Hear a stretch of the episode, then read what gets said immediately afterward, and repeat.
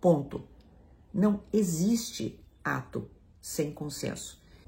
Olá, a seguidora que eu vou identificar aqui pela letra C mandou mensagem para mim inbox no Instagram. E ela diz: Tô casada há 41 anos, 41 anos de casamento, hein? Nunca tive problemas tipo traição, ele sempre foi um marido e pai exemplar. Só que agora ele acha que nós dois devemos ter um relacionamento fora, em comum acordo, para apimentar a relação. Eu não quero, tô muito abalada com isso, pois quase que todos os dias ele toca nesse assunto, fazendo pressão. Tô sofrendo muito com isso.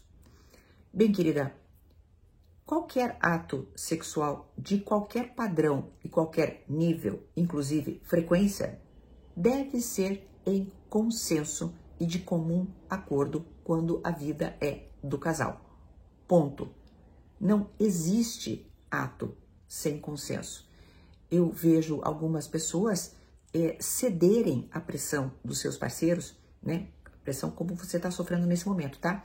E começarem a entrar em relacionamentos abertos sem ter a menor vontade disso e se sentindo, portanto, violentadas. Você tem todo o direito de dizer que não. Todo. E todo o direito também de exigir que ele não insista mais. Ah, Maria, se insistir.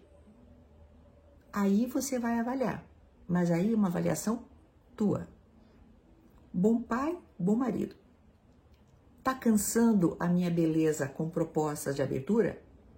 Será que é isso que eu quero para mim? E aí você começa a analisar.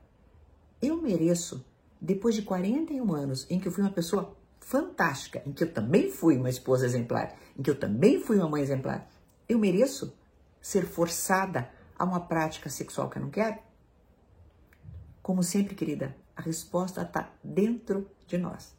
Como sempre, a resposta está dentro de nós se o maridão, que era bacana, vira um alecrim dourado, você também pode avaliar.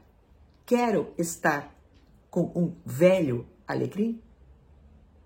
Até uma próxima.